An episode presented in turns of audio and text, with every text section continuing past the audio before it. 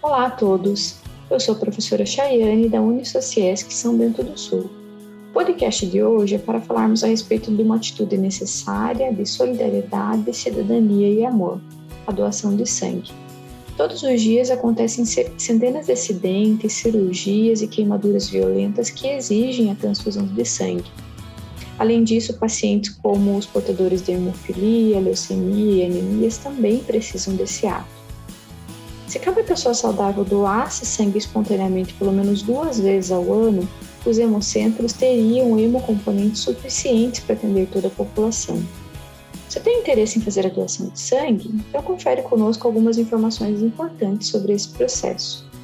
Na doação se retira cerca de 450, 450 ml de sangue com a ajuda de pessoal capacitado e sob a supervisão do médico ou enfermeiro para garantir o bem-estar do doador.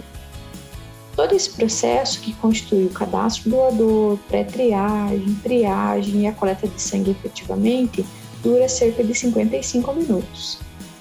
Alguns requisitos são importantes para que você seja um doador.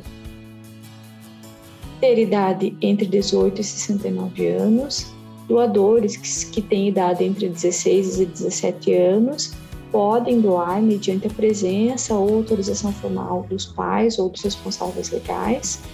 O candidato à doação deve estar em boas condições de saúde, não possuir feridas ou machucados no corpo, por exemplo, pesar acima de 50 quilos, apresentar um documento de identidade com foto. Além disso, se solicita que o paciente ele tenha repousado bem na noite antes da doação, evite o jejum, faça refeições leves e evite o uso de bebidas alcoólicas nas, duas, nas últimas 12 horas. Para aqueles que já são doadores, há um intervalo solicitado para cada doação, para mulheres, o período é de 90 dias e para homens, o período de 60 dias.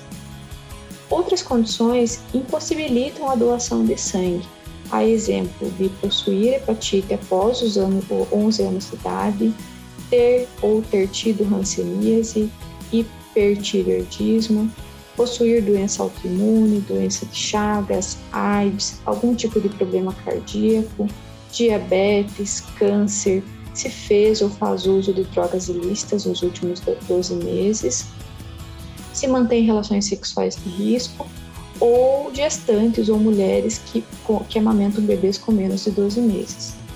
Você pode conferir ainda no site do EMOSC no endereço www.emosc.org.br outras condições específicas de doação, além do endereço do EMOSC mais perto, para que você consiga doar.